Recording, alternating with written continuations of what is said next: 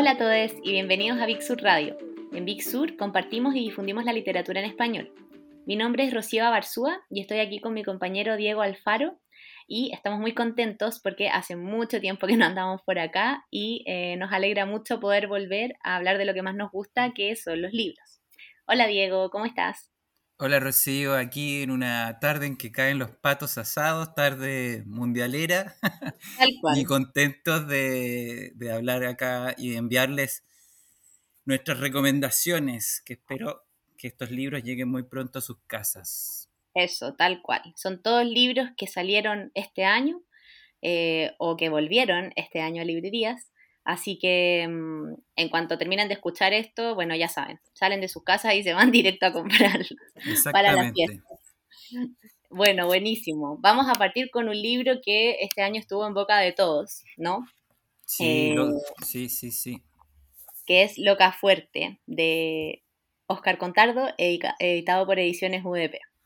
¿Qué te pareció este libro? A mí me encantó este libro, me lo leí en dos, en dos días, o sea, en dos sentadas y te muestra un Pedro entrañable, un Pedro que también complicado, con una biografía... Bueno, esto no digamos que esto es una biografía, es un retrato, como dice el libro.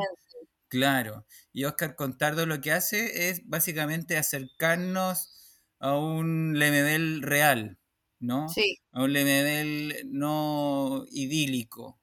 Entonces, en ese sentido, creo que es, una, es un retrato súper transparente. Y es una buena investigación también. A mí me parece, a mí me gusta mucho Contardo, desde que leí Ciútico, me gusta su pluma, encuentro que es entretenida, pero también es como súper, eh, te pone los datos duros, ¿cierto? Te va, te va charlando, te va charlando, pero te contrapone en la revista tal, en el diario tal, salió tal noticia. Entonces es como, eh, uno siente que es una información muy completa y un retrato, como decís tú, un perfil súper detallado y, como rico, ¿cachai? Como, como esa textura. Es un gran libro para regalar porque nadie va a quedar indemne. Sí, pues de hecho nosotros mismos también lo estuvimos regalando bastante, por lo menos yo. Así es. en estos meses desde que salió. Bueno, Ahí tenemos Loca Fuerte, eh, retrato de Pedro Lemebel eh, por Oscar Contardo de Ediciones UDP. Y bueno, tenemos otro libro imperdible que también retrata a un personaje entrañable de la historia chilena, ¿cierto? Que es eh, Gladys Marín. cuéntanos un poquito más, Diego, de La ola viene de vuelta, editado por Alquimia. Bueno, no hay Pedro sin Gladys, y no hay Gladys sin Pedro. Fue como un amor entrañable entre ambos, una amistad muy, muy provechosa además. Y este libro de alquimia lo que hace es recopilar las frases, fotos, eh, a través de las entrevistas que ella dio, y así se arma todo un perfil biográfico muy intenso, eh, con, con todos sus altibajos, con todo lo que tuvo que sufrir este personaje entrañable de la política chilena que me parece no hay nadie, ni de derecha ni de izquierda, que puede quedar, eh, digamos, como mirándola por fuera y no, y, no, y no darse cuenta del gran valor que tuvo. Y de hecho que, no, todo lo que ocurrió en el estallido en cierta forma reverberó, su cara reapareció en las calles, entonces, bueno, ¿por qué no volver a leerla? Sí, sí era, era un personaje al cual muchos volvieron y, creo que, como decís tú, viene súper bien tener un proyecto así que recoge como, como si fuera su propia pluma, ¿cachai? Porque es su voz la que se va hilando eh, en base a fragmentos de entrevista, eh, pero también tiene un eje tiene un eje temático, ¿cachai? Entonces es como si fuera ella quien nos estuviera hablando y eso me parece a mí muy lindo de esta colección de alquimia, eh, que hace eso con todos sus libros. Y bueno, las fotos, ¿para qué decir? Sí, em, bellísimo, bellísima edición. Sí. Bueno, eso es La Ola Viene de Vuelta de Alquimia, que también ya está en todas las librerías. Y bueno, fue gracioso porque los dos libros salieron más o menos al mismo tiempo eh, y fueron libros súper hermanos. Eh, y eso, bueno, qué lindo. Eh, seguramente Pedro y Gladys desde alguna parte están conscientes de eso y deben estar contentos. Así que. Ojalá que así sea. Nos pasamos ahora a otros libros que no son quizá novedades, Em, pero que eh, se nos habían agotado hace bastante tiempo y eh, por fin volvieron, así que estamos muy contentos y estamos seguros que ustedes y los libreros también. Eh, el primero de estos libros es La poesía de Violeta Parra. editada por Editorial Universidad de Valparaíso, ¿cierto? Que este libro es ya prácticamente un clásico, como me dijo mi compañero Diego en alguna ocasión, un imperdible de toda biblioteca. Sí, un libro que deberá estar en todas las casas de Chile. Este es el libro que yo más he regalado en la vida y creo que es el libro que más reabierto en los últimos años. O sea, siempre voy, caigo tres o cuatro veces al año a reabrirlo y a leer las, las décimas o a leer sus... Eh, leer los ensayos que también están adentro y que son muy lindos sobre la figura de Violeta. Así que un lugar al que volver siempre. Sí, eso. creo que este próximo libro también es un poco eso, aunque en prosa. Eh, es Stoner de John Williams, que está recién saliendo hoy día, seguramente llegando a las primeras librerías de Chile, editado por Fiordo, eh, esta editorial argentina a la cual también queremos mucho. Sí, Stoner también es una novela entrañable de la literatura norteamericana. Eh, es la historia de una vida, pero contada de manera simple y contundente. Creo que hay pocos libros que, digamos, uno se siente tan acompañado y al mismo tiempo tan extranjero, ¿no? pero al mismo mm. o sea, como que te muestra una realidad ajena, pero también es la realidad del día a día de nuestro mundo contemporáneo para mí un poco Stoner me hace pensar como en Peter Orner, porque siento que es como un libro para los amantes de los libros. Se narra, viste, esta historia de un profesor de letras y básicamente eso, su día a día, como dices tú, pero en cada momento, en cada decisión, en todo, se, se, se le chorrea este amor por la literatura que tiene y que finalmente casi siempre termina siendo su primer, no sé si su, su primera prioridad, pero sí, sin duda, su primer amor. Sí, bueno, eso es Stoner de John Williams eh, y además em, eh, impreso en Chile. Nuestra primera, una de nuestras primeras impresiones locales, eh, lo cual también nos alegra mucho. Y un tercer libro que regresó hace un tiempito ya, así que seguramente ya pudieron acceder a él, es el imperdible Come Tierra de Dolores Reyes, que fue editado también por la editorial argentina Sigilo. Em, Come Tierra es un libro increíble, ahí en la feria de Ñuñoa lo estuvimos vendiendo un montón, ¿cierto? Sí. Em, la gente hasta lo conocía. Exactamente. sí. Bueno, es que tiene esa tapa tan llamativa y además de eso, a mí eh, creo que les contaba el otro día en la oficina que una chica me contó que lo estaba leyendo en su colegio y yo casi me pongo a llorar de la ah. emoción. Me pareció, me pareció hermoso. Eh, bueno, y es, una novela sobre una chica que vive en, el conurbano de, Buenos Aires, que es como, como en la periferia, y tiene el poder de que cuando, cuando ella come tierra puede vislumbrar qué es lo que pasó en un lugar. Y más que un libro esotérico o tan, tan brutal como suena, porque es un libro brutal, lo que yo le contaba a las chicas que, que lo querían comprar es que para mí es un libro de, que, entrega la perspectiva de una mujer joven, de una adolescente pasando a ser, viste, ya una joven adulta, eh, en un mundo en el cual la violencia de género es una realidad. Para mí eso es Come Tierra y lo narra de la forma más hermosa, con una prosa eh, lindísima, súper oral, muy poética. Eh, no, para mí no, no, no tiene igual. No, no he leído otra cosa como, una de las novelas más traducidas desde el último tiempo, además. Y más encima una primera novela. Una primera novela, no, Dolores Reyes tiene para rato. Sí, así que bueno, pueden también buscar eh, Come Tierra, un, un, hermoso libro para, para leer y para regalarse y también para regalar. Después ahora sí nos pasamos un poco más a los libros que nos gustaron de este año, que salieron este mismo año. Eh, si te parece, voy a partir yo, Diego. Dale, no, no tengo ningún problema. voy a partir con un libro que me obsesionó apenas lo leí. Eh, sabíamos que iba a llegar por eterna cadencia, eh, pero yo estaba tan chiflada con, con, lo que nos habían contado que cuando me fui de vacaciones me lo traje de México en su edición mexicana que es de Almadía. Y este libro es El asedio animal de Vanessa Londoño, una escritora colombiana y también es una primera novela.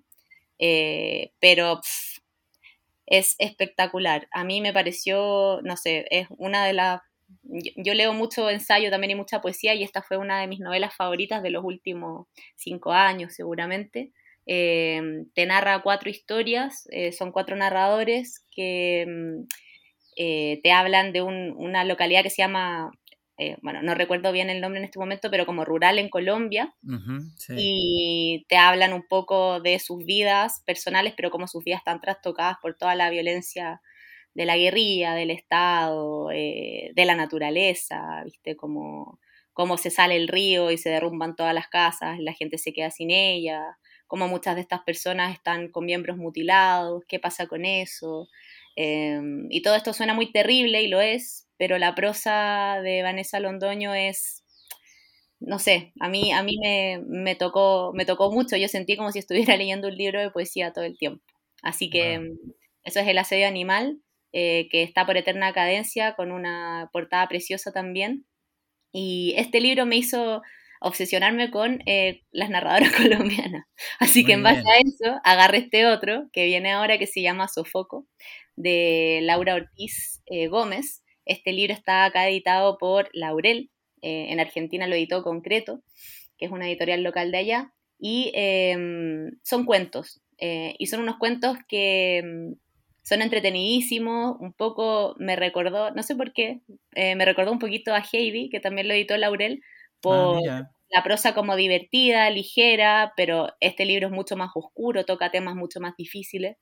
Em, no sé, hay un cuento de, el primer cuento que abre es de una mujer que abre un cementerio para poder enterrar a todos los muertos que le llegan del río. Eh, y como un tipo pone un bar al lado y como que a nadie le importa el, respeto por los muertos y solo le importa ir a carretear. Y me pareció como súper eh, iluminador del estado actual de las cosas en el mundo, un poco, ¿cachai? como el quitapenas, como ese bar que está cerca del cementerio de Santiago. Sí, sí, sí, sí, sí. Nada, tiene libros que hablan de, no sé, un chico que está enamorado, cómo lo hace para conquistar a la chica que le gusta. Hay una relación entre dos chicos, un, un, argentino que llega a un pueblo colombiano mochileando y después medio que pasa algo con otro chico ahí. Eh, pero toda la, la, también la prosa tiene esto como muy oral, que también está en Cometierra, que también está en El asedio animal, que a mí me gusta mucho y lo encontré muy entretenido, muy divertido y como una lectura súper eh, rápida, pero también con mucha profundidad. Eh, eso Sofoco de Laura Ortiz Gómez de Laurel, que también ya está en librerías.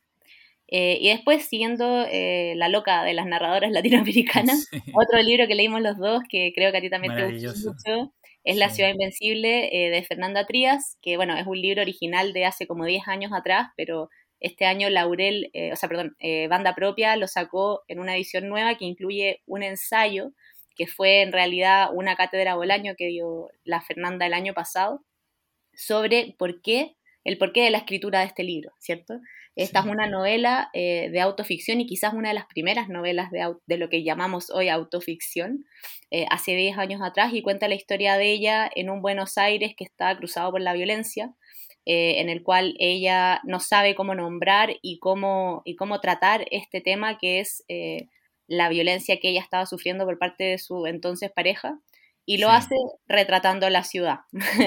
entonces su Buenos Aires es uno que está marcado por estos lugares.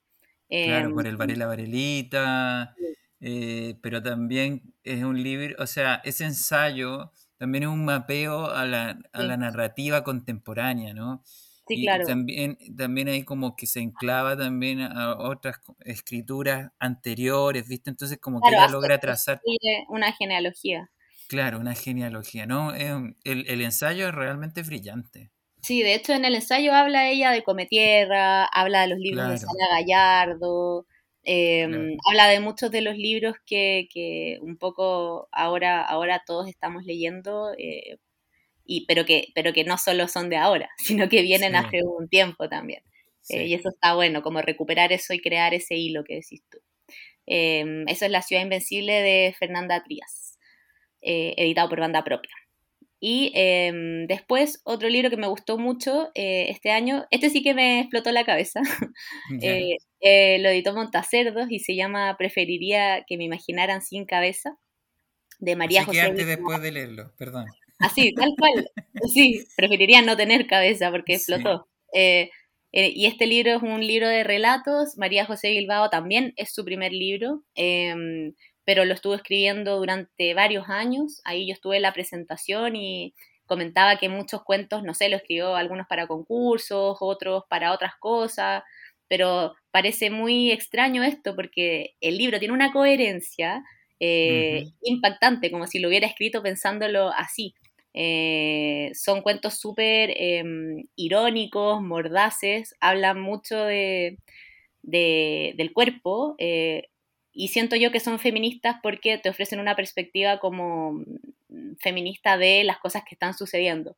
Eh, por ejemplo, un cuento es de una chica alta, muy alta, eh, y que le hacen bullying por esto. Y ella es como youtuber y sus haters de internet le escriben mensajes odiosos y ella se obsesiona con una hater y la va a buscar a Talca. Ese es un cuento. Buenísimo. Una cosa loquísima. Y después, bueno, mi favorito y creo que el de muchos es Gaseosa, que es el de una chica eh, en un futuro incierto en el cual la tecnología te permite convertir tu cuerpo en gas que tus partículas ya no oh. estén como eh, adheridas como materia física, sino que, que, sean gaseosas. Y nada, ella se que, este, explica por qué se quiere convertir en gas, porque está incómoda con su cuerpo, porque no sé, quiere flotar, te, cuenta cómo a veces se sube a los árboles y a los arbustos, eh, pero también le pasa que siente como un deseo sexual y no sabe muy bien cómo poder eh, conciliarlo con su estado, porque no puede tocar nada. Eh, también es gracioso, toca cosas como duras, pero de una forma muy, muy entretenida y me encantó, me, pareció, me recordó a, la Andrea Chapela, que también me gusta mucho, que es una mexicana que igual escribe sobre ciencia ficción y distopía. Yo siento que María José no lo hace tanto con esa intención, pero al final sus escenarios sí son súper... Eh, distópicos.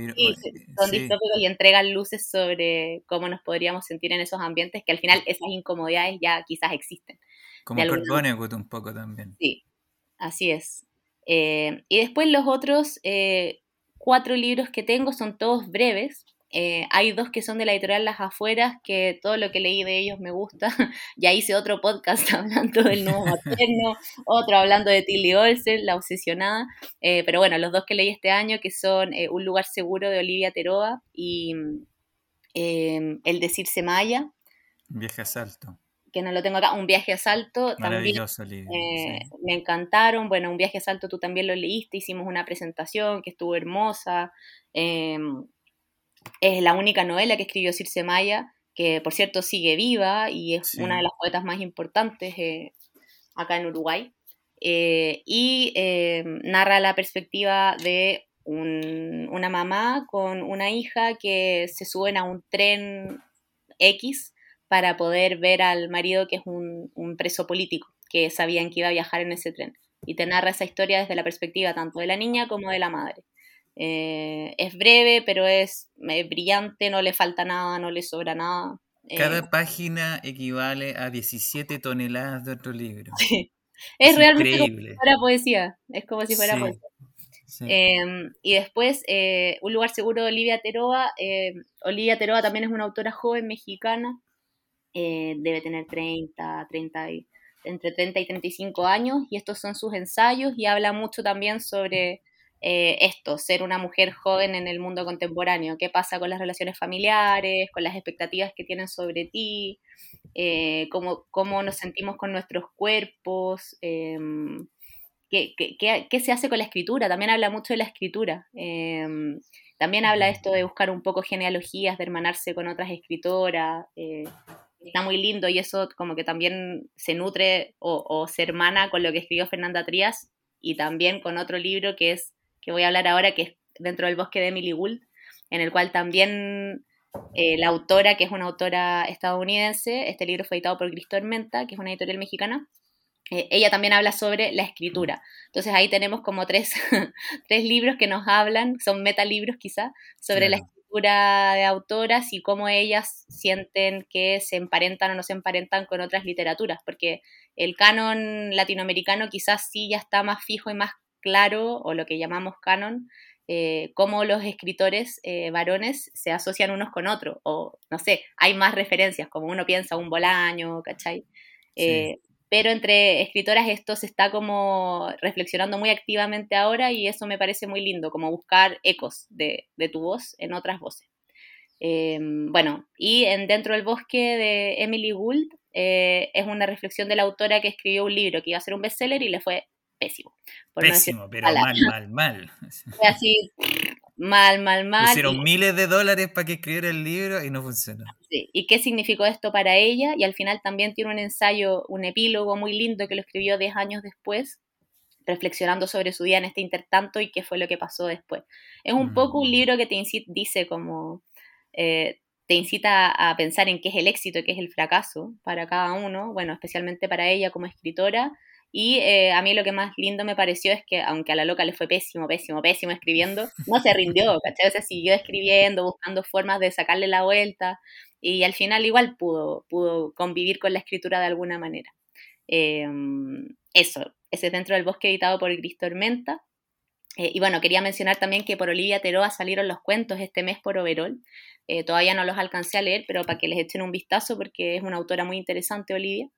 Em, y em, el último libro es, eh, creo que el único que voy a hablar que tiene un autor hombre, que es Rostros de una desaparecida de Javier García Bustos, también editado por Overol, que es un librazo.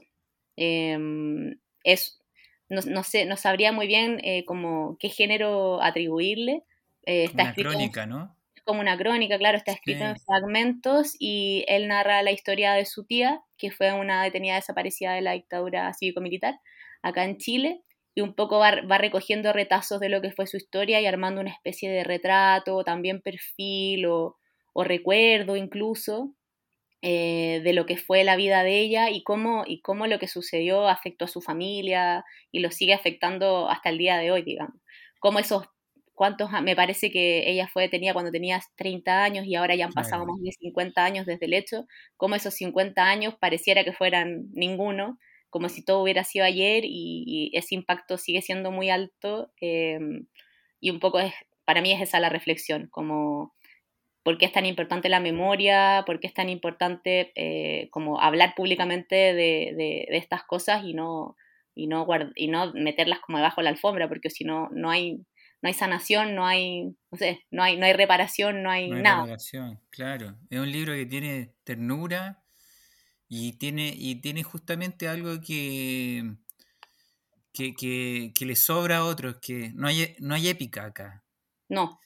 Entonces, eso yo lo encontré increíble. Es un muy buen tratamiento del tema. Y ahí se nota que Javier García tiene una prosa que augura muy buenos libros para sí, Absolutamente. Así que esos son mis libros, pues, Diego. Bueno, eh, te dejo. te maravilloso. Me quedé con ganas de leer varios que no he leído durante el año. Sí, por favor. Ya, pues ya te dije ya eh, que te los leyera. Hazme caso. No hay tiempo, eso, eso no hay tiempo. Pero bueno, yo soy el loco de, los libros de naturaleza y de los ensayos, así que me voy a, me voy a mandar un fragmentito hablando de este programa, hablando de tres libros sobre el encuentro con la naturaleza que me parecieron realmente esenciales. Y el primero de ellos creo que es el mejor libro que leí durante, este año y creo que lejos puede ser el mejor libro que leí desde que empecé a trabajar en Big Sur.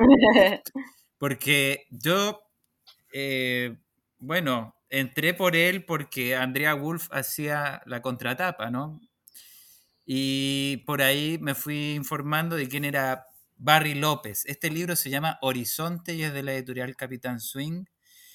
Y Barry López yo no lo conocía, pero resulta que tiene un libro muy importante que se llama Sueños Árticos.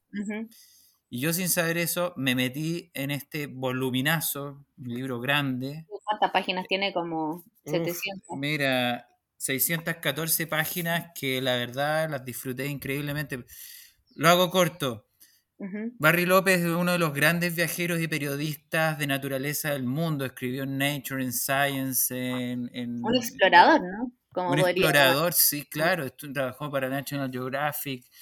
Y, y él cuenta la historia de primero su infancia, de cómo se internó en la naturaleza, cómo a partir de un abuso infantil y de una, de una época muy difícil de su juventud, él decide en un minuto dejarlo todo y convertirse en el que quería ser, un periodista de viaje, una especie de em, viajero por los continentes. Entonces, aquí es una biografía no solo de él, sino también de cómo fue cambiando el planeta con el con el cambio climático y lo, y lo más increíble de todo es la prosa, que es un libro totalmente radical en cómo está escrito, lleno de saltos para atrás y para adelante. Un libro que le hubiera encantado leer a James Joyce, por ejemplo, Ujú. O a Jorge Luis Borges o a Virginia Woolf, eh, y, y lleno de poesía. Es un libro cargado extremadamente hacia la poesía, hacia la música, hacia la reflexión sobre hacia dónde vamos como, como, como humanidad. Entonces, creo que hay pocos libros que sean un testamento tan vívido de, de lo, que, de lo que nos está ocurriendo. Así que Horizonte de Barry López, les digo, toda la gente que, que lo tenga, que lo vea enfrente, que no dude. Yo sé que tiene un precio, pero ese precio no tiene precio. no tiene precio. Bueno, y el otro libro que a mí me encantó mucho eh, se llama El devenir animal de David Abram, que tiene el subtítulo de Una cosmología terrestre, publicado por la editorial argentina Sigilo, que esto de verdad es una joya de libro. También es otro de los libros que me encantó leer. Y que justamente David Abram, que es un ecologista, filósofo, un pensador de la naturaleza, se interna a pensar en qué perdimos como humanidad cuando nos convertimos justamente como humanos, qué perdimos de la animalidad o de nuestra relación con el mundo vegetal o con el mundo fungi, con los microbios, e incluso con la luz, no con las sensaciones, con qué estar en una casa, en una madriguera. Entonces él a partir de su, de su día a día, de sus caminatas alrededor de una casa, que bueno, él vive en varias casas, nos cuenta aquí, o del crecimiento de su hijo, eh, va dando todas estas señas de, de, este, de este sentir, de, de, este, de, esta nueva emocionalidad que nos invita a, la que nos invita a involucrarnos. Un, un, libro que yo creo que es, casi, es, de estos libros que está cambiando el paradigma de cómo escribir, porque no sabe si es filosofía, narrativa, pero al mismo tiempo del pensamiento. Mm, me encantan esos libros. Sí, es un libro para que quizás en 300 años más se va a hablar mucho de él. Mm. Eh, un poco, bueno, es un libro que está publicado por otra editorial, pero como Cómo piensan los bosques, Eduardo Con, Mm. que también es un libro que para mí es, es una especie de, de, de, como lo que hizo el origen de las especies claro. con Darwin. Y otro libro que me, me, encantó, porque un poeta que le tengo mucho cariño, que Edward Thomas, uh -huh. un poeta in, inglés, él escribió un libro que se llama La vida en los bosques y fue publicado por esta editorial que la amo. Le voy a dar un besito. la editorial Volcano, que es una editorial dedicada a temas de naturaleza y de viaje. Esta es una traducción magnífica. Me, me, escribí incluso con ella, con Eva Galud, porque le dije, te tengo que felicitar por tus traducciones, son brillantes. Eva, Eva es una tremenda poeta y traduce a este tremendo poeta Edward Thomas que escribió este cuaderno cuando él tenía 19 años. Gente son, con talento. No, es que Rambo es una alpargata al lado de él. Pues, entonces, eh, él, esto lo, lo escribe eh, internándose en los bosques ingleses, viendo cómo la luz se cuela entre los árboles, eh, sintiendo los sonidos de los pájaros, los distintos pájaros. Es, es, es un viaje casi psicodélico, ¿no? Eh, hacia, uno está ahí adentro, a un espacio claro. natural. No, es de verdad un libro precioso y, y qué, qué tremendo que, que una sensibilidad así haya sido destruida por la Primera Guerra Mundial. Esa, mm. Esas cosas que uno dice, qué, qué vidas perdidas. Mm. No, una maravilla. Y gracias a Eva Galut por su traducción. Eso de los libros de naturaleza. Después de los libros que me gustaron mucho también de, de ensayo, uh -huh. hay uno que, que bueno, que los, yo lo estuve buscando muchos años y, y había una edición dificilísima de encontrar. Estoy hablando de Los motivos de San Francisco de Gabriela Mistral, que es un libro que no es fácil de leer, digamos, porque uh -huh. es un libro más denso, es un pensamiento poético, filosófico en prosa, ¿ya? Eh, sobre el tema del el santo, que es un santo, ¿no? Sí. Y habla ahí de San Francisco y de Catalina de Siena y distintos personajes, digamos, importantes. Y la editorial Universidad de Portales, nada, hizo este trabajo maravilloso de volver a poner en la plana este, este libro, que de verdad también muestra esta relación entre Gabriela Mistral, la religión, que ya también se acercó mucho al budismo, a la teosofía, a otras cosas, otras vertientes, pero también con la naturaleza, porque todos Eh, estos santos están relacionados con el mundo natural. claro, un poco eh, la pollera había sacado Toda culpa es un misterio, que era algo Sí, más breve y más fragmentario, y como que esto sigue un poco en esa línea. sí, sí, es bien interesante, pero como les digo, es un libro eh, no fácil de leer, porque la prosa de, de- de Gabriela Mistral eh, a ratos es más compleja, muy Pero poética, Gabriela. pero es maravilloso, o sea, un libro para Sí. disfrutarlo. Y otro, otro libro, que este te lo recomiendo, Rocío, porque, Aquí lo tengo. mira, Acá yo tengo todos lo estos te- libros que tú me hablas y yo, amigo, tomo apuntes cuando Ah, tú me recomiendas. No, líneas como culebras, pinceles como perros, de Eduardo Estupía. Yo tengo que decir, la verdad, yo lo conocí primero como, él era mi cliente en la librería Norte en Buenos Aires, y ahí me enteré quién era. Eduardo Estupía es uno de los artistas visuales, es el artista visual quizás más importante de la Argentina y de Sudamérica en este momento. Trabajó muchos años con Ricardo Piglia, fue quien se encargó del diseño editorial de Adrián Hidalgo, hizo un montón de revistas y bueno, como, como crítico de arte es, oh, es un pan con mantequilla, es una cosa increíble. Entonces, eh, tiene una prosa que se la quisieran bastantes narradores y poetas. Sí, claro. Eh, y Eduardo Estupía hace una revisión al arte contemporáneo y parte con ni más ni menos que con Roberto Mata. Ah, mira. Y el ensayo sobre Roberto Mata es brillante. Y sobre Sul Solar, y sobre las. y hay un apartado bien interesante también sobre las, arti- sobre las artistas argentinas contemporáneas y latinoamericanas. Entonces, es un buen mapa del el arte contemporáneo publicado por la editorial Ripio. Además, es bellísima la edición. Sí. Un Sí, saludo para Ripio. sí, sí, sí. Siguiente. y Mariana. Y siguiendo con los libros de ensayo, hay un libro que sale de lo, de lo que podríamos decir lo normal.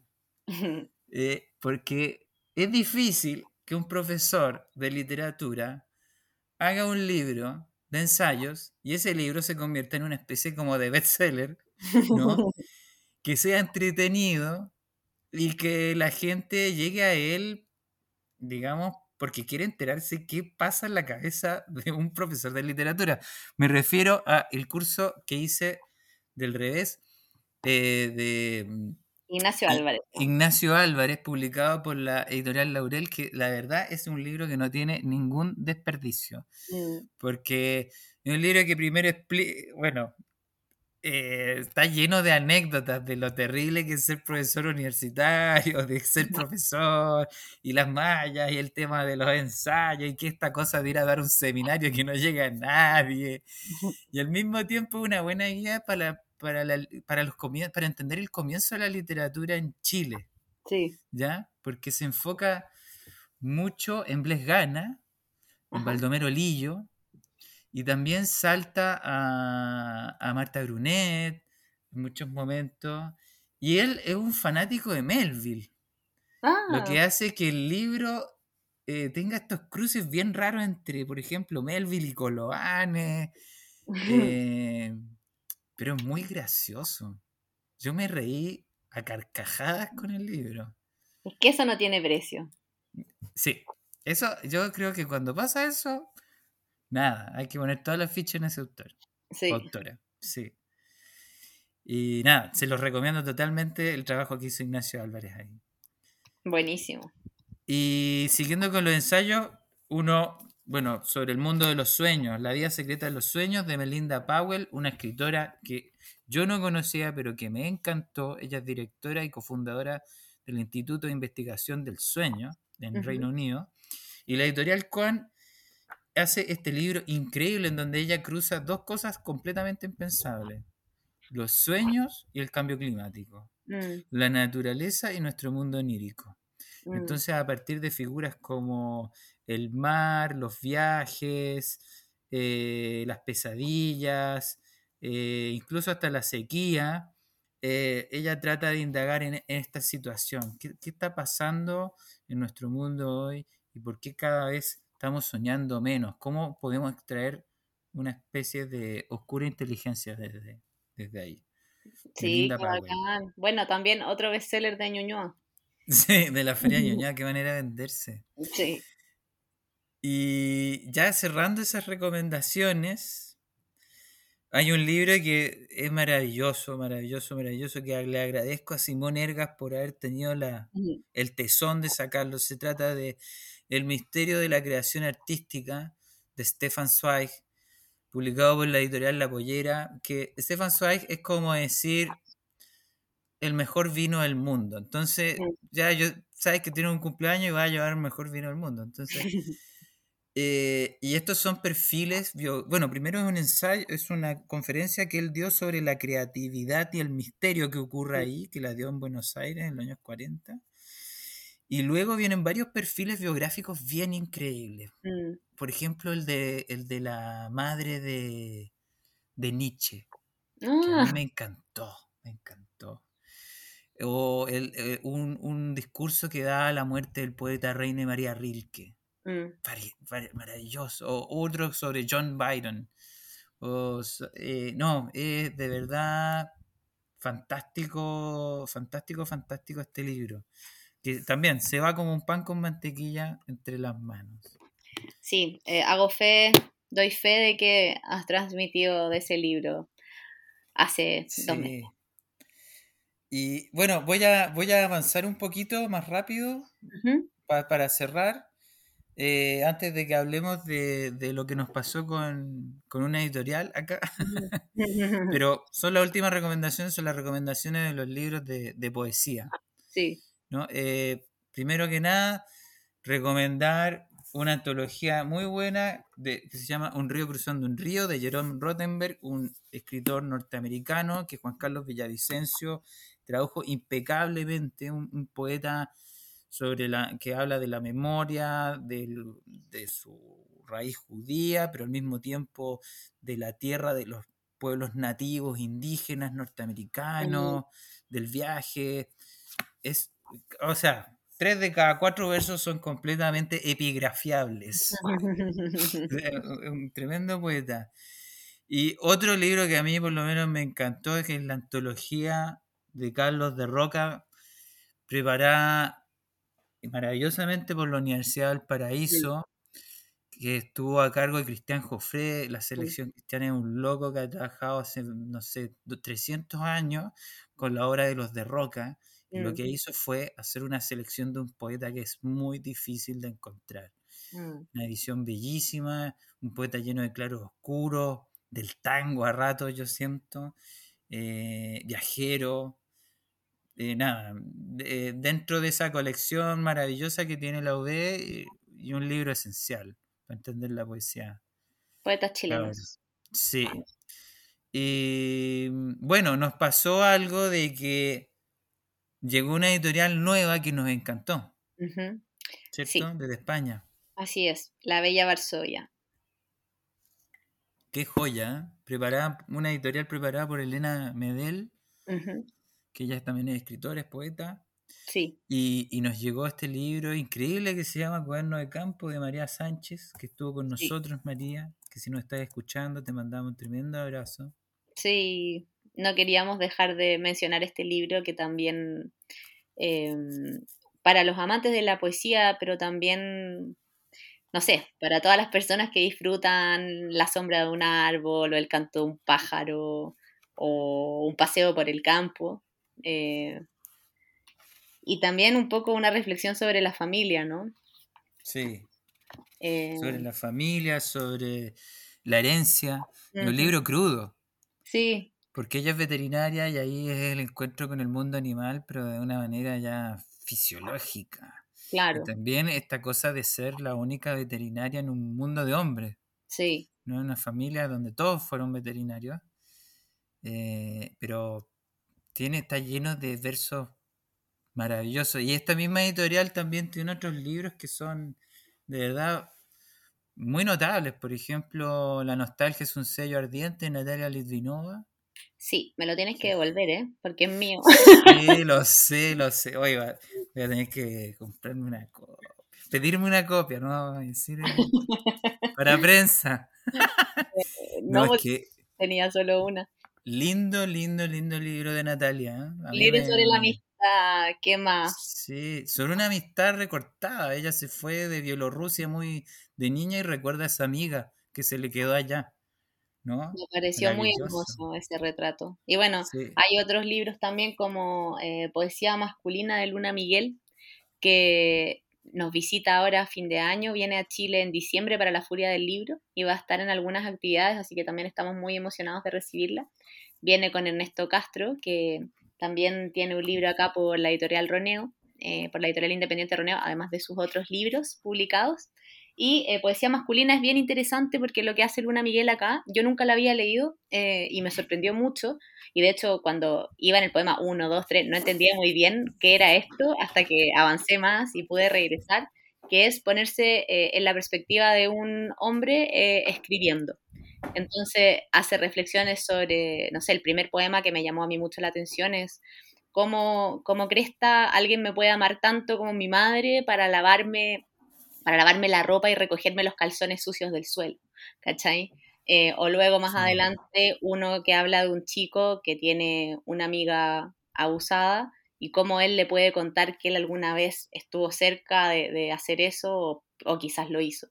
Eh, entonces, está interesante, a mí me sorprendió muchísimo eh, y eso tiene un poco la Bella Varsovia, son estos libros que son un poco experimentos, experimentales, eh, pero que entregan grandes sorpresas al leerlos y, por lo menos con nuestra experiencia con María, que fue, ¿cómo se dice?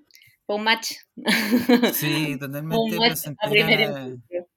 Sí, de hecho me gustaría, no sé si podemos, pero me gustaría terminar leyendo un poema corto. Dale. Yo para cerrar. Tengo lo último para decir antes de que cerremos y es que yo sé que hicimos una revisión de los libros que leímos hasta ahora, pero quiero mencionar un libro que está llegando pronto a librerías y que estamos esperando con muchas ansias, eh, que fue editado por la editorial eh, Compañía Naviera Ilimitada, que también es eh, argentina, y que se llama Lluvia y Viento sobre Telumé Milagro, de una autora que se llama Simone schwartz Bart, y que es una novela histórica que habla de, de la vida como de cuatro generaciones de mujeres eh, en el lugar de donde esta autora, que es eh, la isla de Guadalupe. Eh, nada, nos parece que, es un libro que está buenísimo, ahí pudimos, tuvimos la primicia de poder adelantar algunas páginas y lo estamos esperando con muchas ganas. Así que eso, y ahora sí podemos cerrar con un poema de María Sánchez. Sí, del libro Cuaderno de Campo. Es el, es el poema 3 de Escribo nido, no pecho, no carne, no cielo. Dice, venid, que yo os enseñaré a tener siempre hambre. Venid, que yo os enseñaré qué es la verdadera pureza. Venid, que yo os enseñaré sobre anatomía y animales. Venid, que yo os, yo os enseñaré a elegir bien entre la carroña. Venid, que yo os enseñaré a alimentar a los buitres hermanos. Venid, que yo os enseñaré a diferenciar el poema de la cacería. Venid, que yo os enseñaré qué canción hay que cantarle a la muerte. Ah. bueno, Rocío, creo que nos quedaron un montón de libros de los cuales seguir hablando. Sí, pero, no podemos estar aquí aburriendo a la gente de. No, no, no, no, no. Así que está bien. Después nos podrían preguntar también. Sí, o pueden, o pueden, digamos, directamente pedirnos. Exactamente, exactamente. Si es que eso llega a pasar. Sí. Muchas gracias por este ratito. Em, y nada, esperamos que disfruten estas recomendaciones y que les sirvan para, para sus libros de verano, para sus regalos de amigos secretos, etcétera, etcétera. Un abrazo. Un abrazo.